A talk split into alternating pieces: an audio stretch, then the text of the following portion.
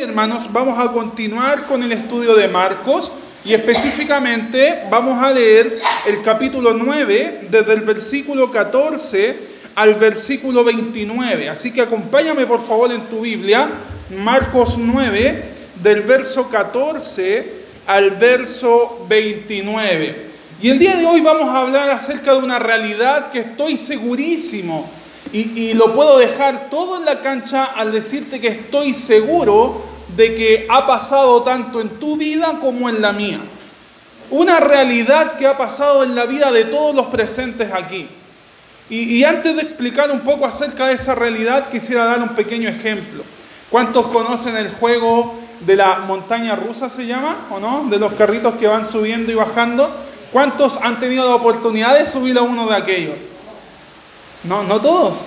Eh, es excelente, ¿cierto? Es algo, es algo grandioso, hermanos. En una oportunidad fui a Fantasilandia y, por miedo, debo reconocer, por temor, no, no me quise subir a todos los juegos, pero sí me subí a esa famosa montaña rusa. Y la verdad, hermano, es que cuando el carrito sube y te encuentras en altura, te sientes como, oh, wow, qué excelente, qué, qué maravilloso, y te sientes con toda la adrenalina pero cuando el carro baja y se mantiene a la altura del nivel del suelo, estás tranquilo, estás cómodo, puedes saludar a los demás, pero cuando estás arriba, ya los demás no están en tu mente, no están en tu vista, sino que solamente un grito desesperado y todo el, apretón de estómago y toda esa adrenalina tremenda. Ahora, ¿por qué estoy dando este ejemplo? Porque en nuestra vida espiritual sucede lo mismo con la fe.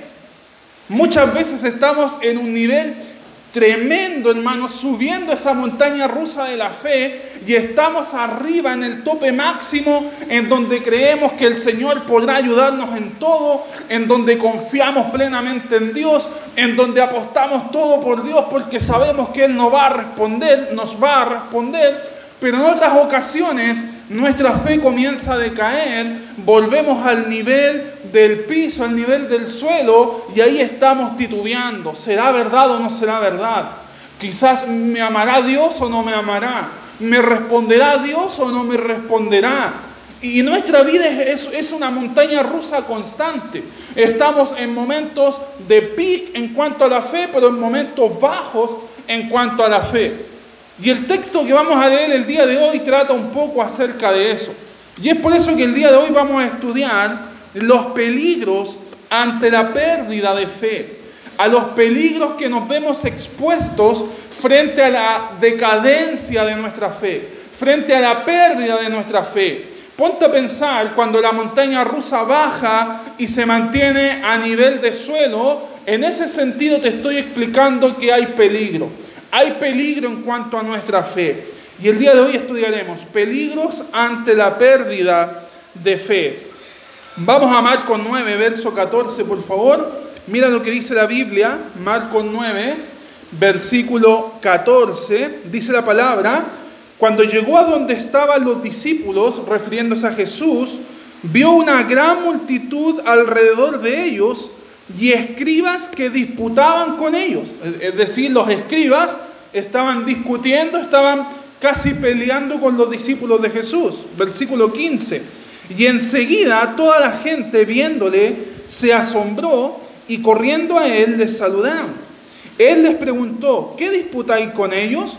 Y respondiendo uno de la multitud dijo, Maestro, traje a ti mi hijo que tiene un espíritu mudo el cual donde quiere que le toma le sacude y echa espumarajos y cruje los dientes y se va secando. Y dije a tus discípulos que lo echasen fuera y ¿qué dice? Y no pudieron. Un hombre trajo a su hijo endemoniado, trajo a su hijo con enfermedad, le pidió a los discípulos de Jesús que expulsaran el demonio. ¿Y qué pasó con los discípulos? No pudieron. Versículo 19. Y respondiendo él les dijo, oh generación incrédula. ¿Qué es lo opuesto a la fe? La incredulidad. ¿Qué es lo contrario a la fe? La incredulidad. Y Jesús responde frente a estas personas, a estos discípulos que no pudieron expulsar el demonio. Oh generación incrédula, ¿hasta cuándo he de estar con vosotros? ¿Hasta cuándo les he de soportar? Traédmelo. Y se lo trajeron. Y cuando el espíritu vio a Jesús, sacudió con violencia al muchacho, quien cayendo en tierra se revolcaba echando espumarajos. Jesús preguntó al padre, ¿cuánto tiempo hace que le sucede esto? Y él le dijo, desde niño. Y muchas veces le echan el fuego y en el agua para matarle. Pero si puedes hacer algo, el Padre hablando con Jesús, ten misericordia de nosotros y ayúdanos. Y mira cómo responde Jesús. Jesús le dijo, si puedes creer, al que cree, ¿qué dice? Todo le es posible. Estamos hablando de fe. Verso 24. E inmediatamente el padre del muchacho clamó y dijo, creo, ayuda mi incredulidad. Y cuando Jesús vio que la multitud se agolpaba, reprendió al espíritu inmundo, diciéndole, espíritu mudo y sordo, yo te mando, sal de él y no entres más en él. Entonces el espíritu, clamando y sacudiéndole con violencia, salió y él quedó como muerto, de modo que muchos decían, está muerto. Pero Jesús, tomándole de la mano, lo enderezó, lo levantó y, y luego dice, se levantó. Cuando él entró en casa, sus discípulos le preguntaron aparte, ¿por qué nosotros no pudimos echarle fuera? Los discípulos le preguntan, maestro, hemos visto que tú expulsaste al demonio, pero ¿por qué nosotros no pudimos? Y él les dijo, este género con nada puede salir sino con oración y ayuno. Vamos a explicar un poco qué es lo que está sucediendo aquí no sé si algunos de ustedes recuerdan los pasajes anteriores donde Jesús toma a tres de sus discípulos para llevarlos a un monte, ¿ya? Y llegan al monte, están allá en ese monte y, y para gloria de Dios ellos pudieron ver la gloria de Jesús. Ellos vieron a Jesús transfigurándose.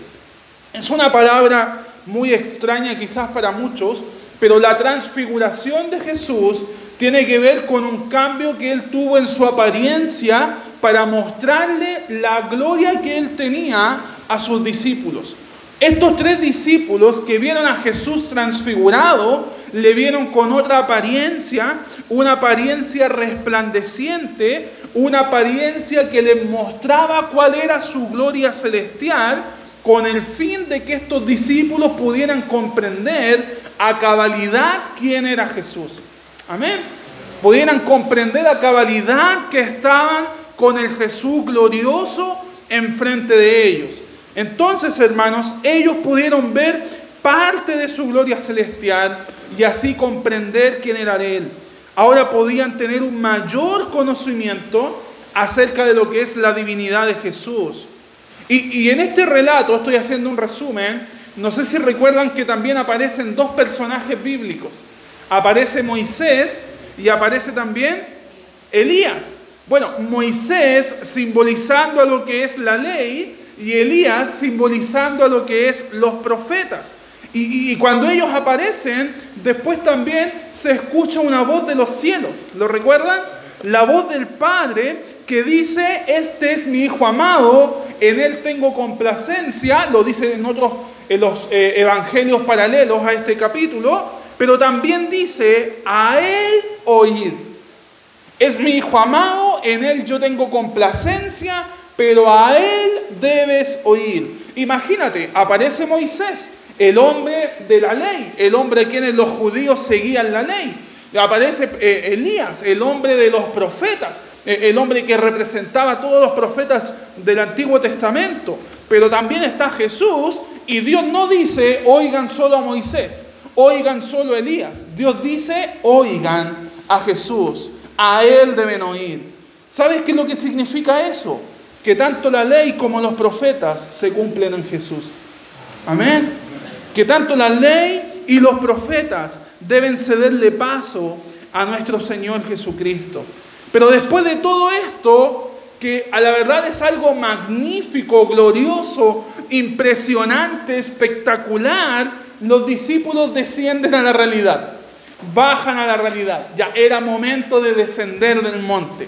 Y aquí acontece algo un poco extraño, algo inesperado, algo que no es grato después de ver un grandioso suceso. Ahora bajan y ¿qué sucede? Los nueve discípulos que quedaron abajo trabajando mientras los otros tres acompañaban a Jesús, estos nueve están discutiendo. Estos nueve están peleando. Estos nueve se están enfrascando en una discusión con los religiosos de la época. Y probablemente los religiosos se están burlando de ellos. ¿Por qué? Porque ellos hicieron todo lo que podían hacer para expulsar el demonio de un muchacho y no pudieron. Entonces, obviamente los religiosos, ah, ustedes son discípulos de Jesús. ¿Y qué pasó? ¿Por qué no pudieron? Si Jesús es supuestamente el rey, si Jesús es supuestamente el Mesías. Bueno, ¿por qué no pudieron hacerlo? Y probablemente se enfrascaron en una discusión y probablemente estos hombres burlándose de ellos. Algo interesante de este pasaje es que podemos ver la frustración de estos discípulos que no pudieron expulsar al demonio pero también vemos la frustración de Jesús por la falta de fe que hubo en estos discípulos. También vemos la frustración de Jesús por la falta de fe que hubo en ellos. Jesús exclama, oh generación incrédula. En otras palabras les dijo, oh hombres de poca fe. Oh, oh hombres que no pudieron, hermanos, tener la fe suficiente para poder echar fuera a este demonio.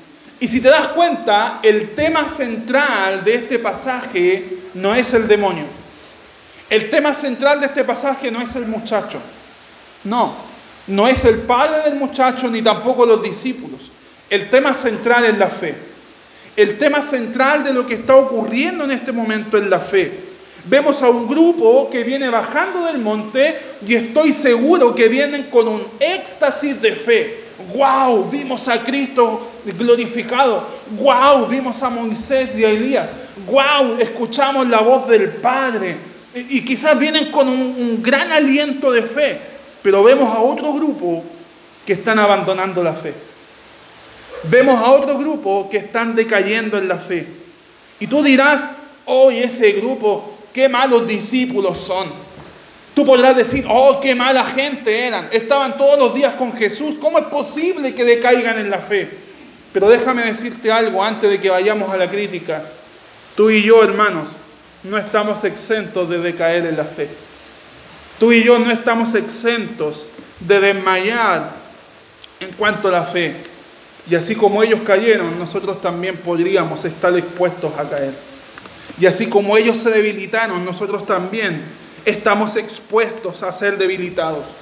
Y por eso ahora ya hemos sentido las palabras de Pablo cuando le enseña a la iglesia de Corinto que no deben buscar estos dones eh, grandes, estos dones sobrenaturales, porque en algún momento acabarán, en algún momento cesarán, sino que deben seguir creciendo en la fe, en la esperanza y en el amor, porque estos son los dones que perduran. Amén. Entonces, por eso ahora le hayamos sentido en seguir creciendo en la fe, porque vemos que el desmayar en la fe trae consecuencias dañinas para nuestras vidas. Hermanos, perder la fe o decaer en la fe trae serios peligros para nuestra vida, trae serias consecuencias para nuestra vida. Hermanos, consecuencias evidentes, consecuencias que son totalmente peligrosas. Y vamos a ver tres consecuencias Sé que hay miles de consecuencias, pero vamos a ver tres consecuencias según lo que nos muestra este pasaje acerca del peligro de perder o de caer en la fe. Y la primera consecuencia o el primer peligro es que perder la fe o de caer en la fe no nos permite representar a Cristo con nuestro testimonio. Perder la fe no nos permite ser representantes de Cristo en la tierra. No nos permite ser obreros que no tengan de qué avergonzarse. Perder la fe no nos permite luchar con, valor en esta tierra y, y decir que Cristo lo es todo. Mira lo que dice el versículo 21, Marcos 9, versículo 21. Mira lo que dice la palabra. Jesús preguntó al padre, ¿cuánto tiempo hace que le sucede esto? Y él dijo desde niño. Y muchas veces le echan el fuego y en el agua para matarle. Pero si puedes hacer algo, ten misericordia de nosotros y ayúdanos. Y en el versículo 24 el padre vuelve a decir, ayuda mi incredulidad. ¿Qué fue lo que hizo este padre? Llevó a su hijo que desde niño estaba con enfermedad.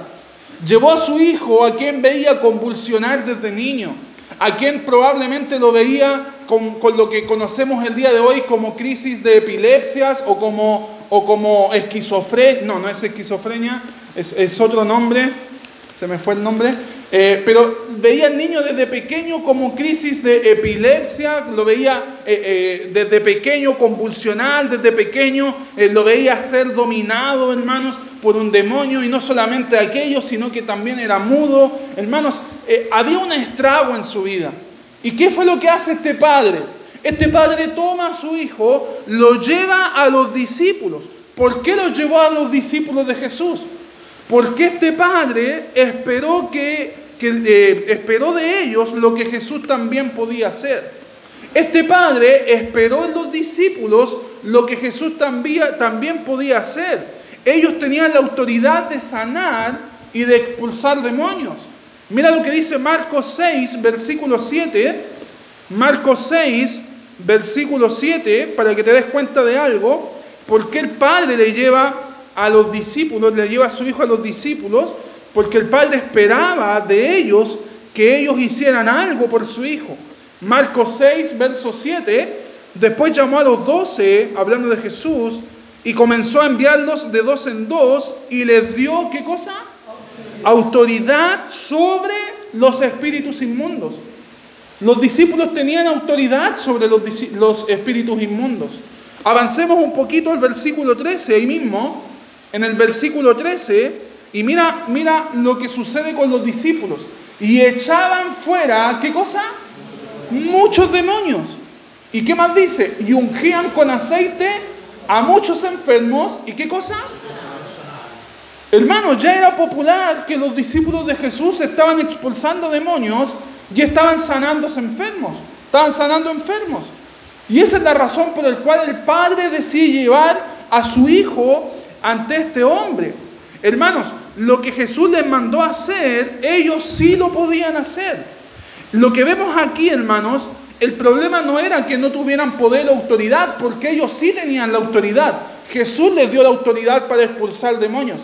Jesús les dio la autoridad para sanar. Entonces lo que vemos en este pasaje, ellos no pudieron expulsar el demonio porque no tuvieran ese poder, porque no tuvieran esa autoridad, hermanos. El problema era que la fe no estaba en el lugar que debía estar. El problema era que la fe en ellos no estaba en el lugar que realmente debía estar. Por eso en el versículo 19 Jesús dice, respondiendo a él, le dijo, oh generación incrédula, oh hombres de poca fe. Hermanos, ellos debían representar a Cristo, pero no lo estaban representando.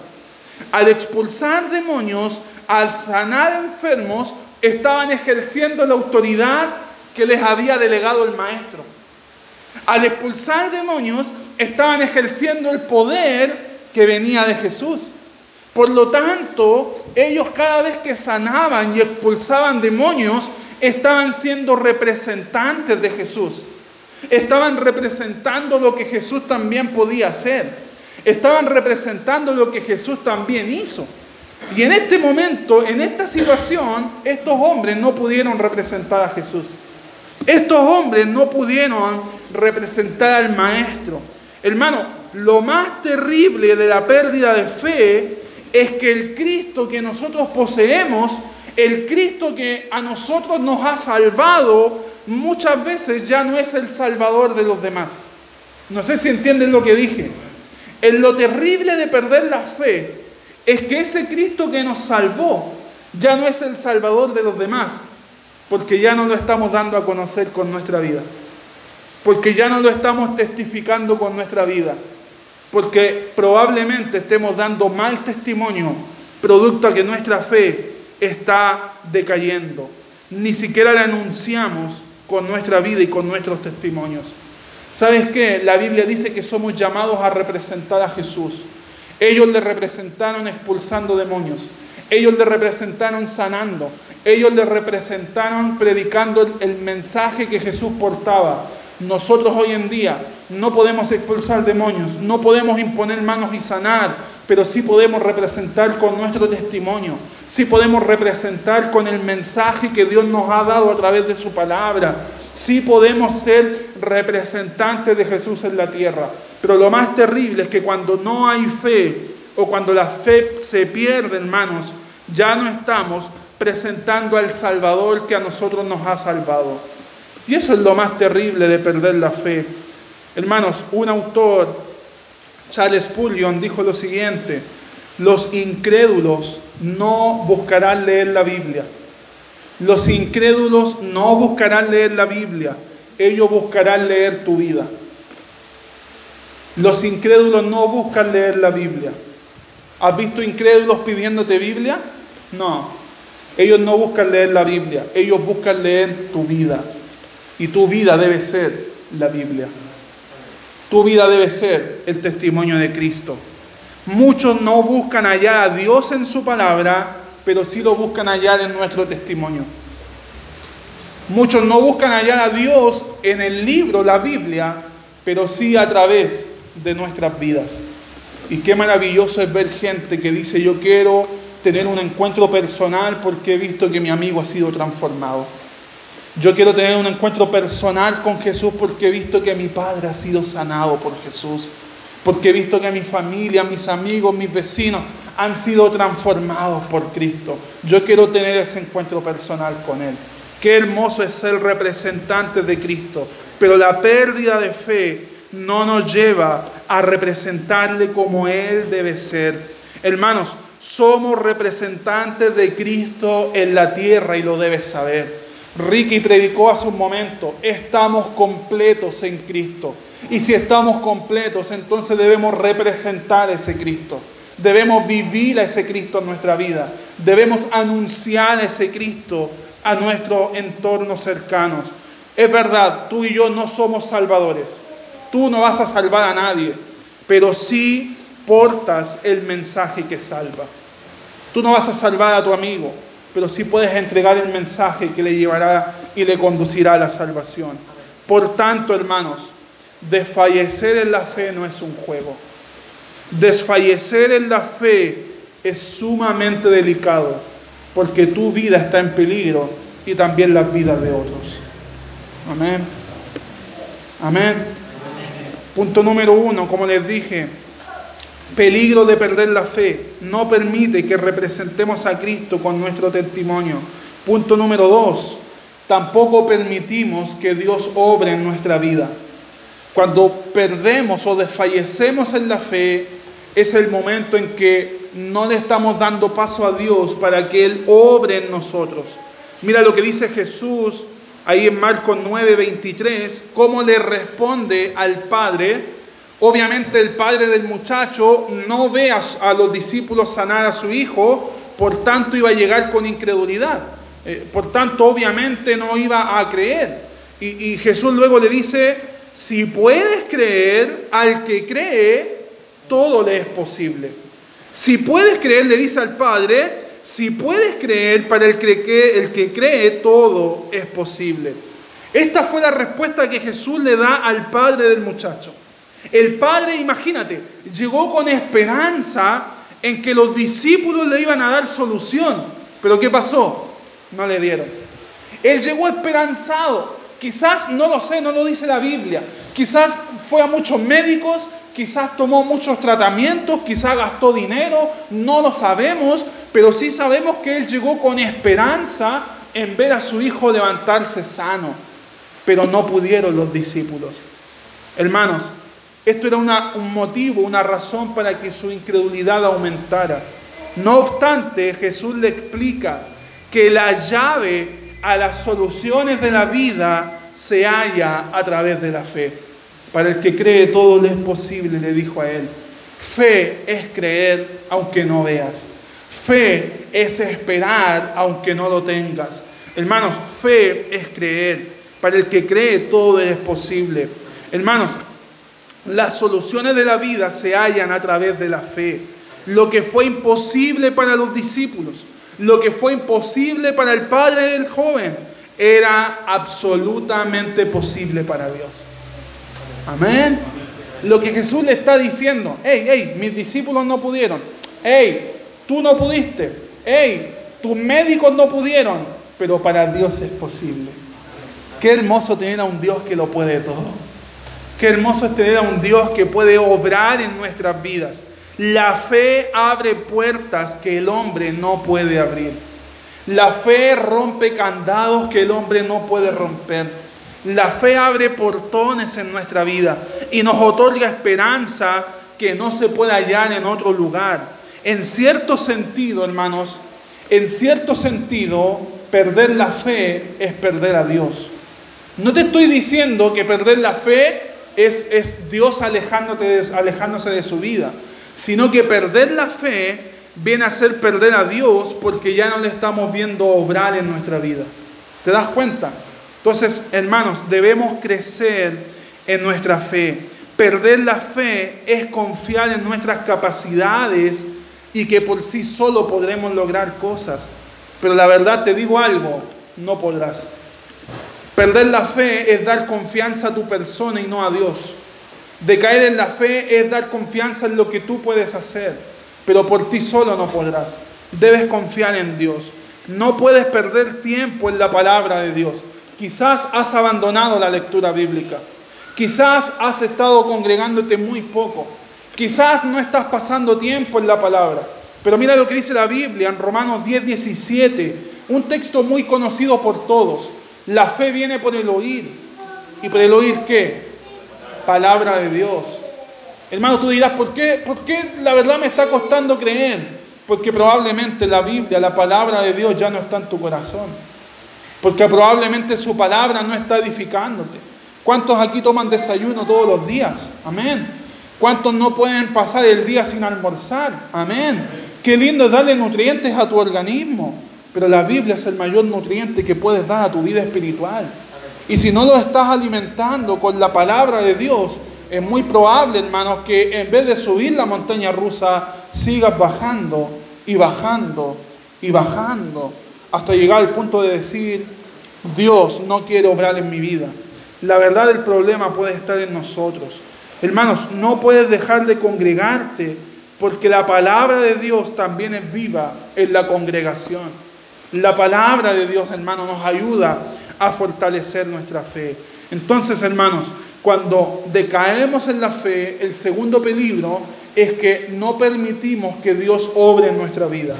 Pero el tercer peligro y último, ¿qué pasa cuando decaemos en la fe? Es que no permitimos relacionarnos con Dios. Cuando decaemos en la fe, no permitimos estar en comunión con Dios. Mira lo que dice el verso 28. Acompáñame a Marcos 9, versículo 28.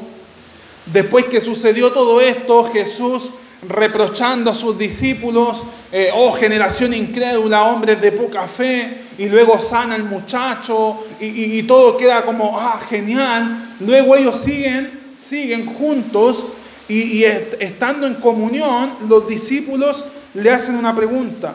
Cuando él entró a casa, sus discípulos le preguntaron aparte, ¿por qué nosotros no pudimos echarle fuera? Y mira cómo le responde Jesús. Y les dijo, este género con nada puede salir, sino que con qué? Con oración y ayuno. ¿Qué es la oración? Comunicación con Dios. ¿Qué es el ayuno? Apartar tiempo de intimidad con Dios. Hermanos, lo que Jesús quiso decir no pudieron porque no están comunicándose con Dios. No pudieron porque no están en comunión con Dios. ¿Sabes qué? Lo que podían hacer y la autoridad que yo les di, no la pudieron ejercer porque ya no están pasando tiempo con Dios. Porque ya no están pasando tiempo con Él. Hermanos, el tema central de este pasaje es la fe. Pero la pérdida de fe deja por evidencia que no nos estamos comunicando con Dios. ¿Te das cuenta? La pérdida de fe deja por evidencia que ya no estamos en comunión con Dios. Cuando una persona viene a mí y me dice, pastor, estoy luchando con mi fe, pastor, estoy luchando con creer o no creer, y yo le pregunto, hermano, ¿estás orando? Hermano, ¿estás pasando tiempo de comunión con Dios? ¿Estás creciendo en la palabra? El 99,9% me responde, no. Hermanos, la pérdida de fe no permite relacionarnos con Él. Y quiero decirte algo, cuando tú cortas comunicación con alguien, ¿sabe lo que estás cortando también? Estás cortando una relación. Cuando dejas de hablarle a alguien, ¿qué le estás diciendo? No quiero seguir relacionándome contigo. Y en la vida espiritual muchas veces tenemos la misma actitud. Ya no estamos comunicándonos con Dios y le estamos diciendo, Dios te quiero bien lejos de mi vida. Y eso es lo que produce decadencia en nuestra fe. Probablemente ya no estamos orando, o ya no estamos pasando tiempo especial con Dios. Probablemente estamos confiando en nuestro éxito, eh, en nuestro éxito actual, pero no estamos confiando en lo que Dios podrá hacer más adelante.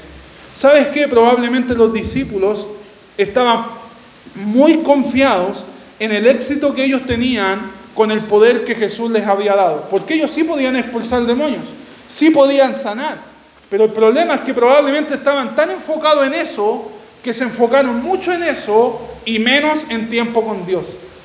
Y eso probablemente les llevó a decaer en la fe. Quiero terminar con estos hermanos. Probablemente estás confiado en creer que por el simple hecho de hacer está todo bien. Al igual que estos discípulos. Estamos sanando, estamos echando demonios, estamos haciendo cosas grandiosas en, nuestra vida, pero poco a poco la fe se iba perdiendo. Y quizás tú y yo estamos confiados en que porque hacemos cosas estamos bien. Quizás algunos de ustedes dirán, yo voy a la iglesia, estoy bien. Quizás otros dirán, yo doy en la iglesia, estoy bien. Otros dirán, no, yo anoto y escribo todos los mensajes, todas las predicaciones, estoy bien, estoy creciendo en mi vida espiritual. Otros podrán decir, no, yo participo en todo lo que la iglesia me, me requiere, estoy bien. Pero déjame decirte algo, nada de eso te mantendrá en comunión con Dios. Nada de eso te mantendrá en comunión con Dios. Bien, eh, por el contrario, hermanos, estas son evidencias de la comunión que tú puedas tener con Dios. Probablemente quiero que analices este mensaje. Ya no estamos dando testimonio en nuestra vida o por el contrario estamos dando un mal testimonio. Probablemente ya no estamos viendo a Dios obrar en nuestra vida o probablemente, hermanos, ya no nos estamos comunicando con Él y estamos rompiendo comunicación con Él. Pero el hoy día es el día en que tu carro de la fe de aquella montaña vuelva a subir y mantenerse arriba para que la fe continúe intacta y para que podamos ver a Dios obrar en nuestra vida y para que podamos ser de bendición a otros. Hermanos, necesitas urgentemente reavivar tu fe si en este momento te encuentras bajo en la montaña rusa de la fe. En este momento necesitas urgentemente reavivar tu fe. Quizás debes comenzar por volver a buscar a Dios. Quizás debes comenzar con hacer compromisos serios con Él. O quizás necesites consejo, o quizás necesites ayuda y probablemente no lo estás haciendo y no estás buscando. Te animo a que hagas algo por tu vida, porque si tu fe está en el suelo, estás en graves peligros. Si tu fe está en decadencia, no puedes seguir, hermanos, no puedes seguir tranquilo. este mensaje debe intranquilizarte si verdaderamente no estás creciendo en la fe. Amén. Vamos a orar al Señor. Padre, te damos gracias, Señor nuestro, por este mensaje. Te damos gracias, Señor, por este momento que hemos tenido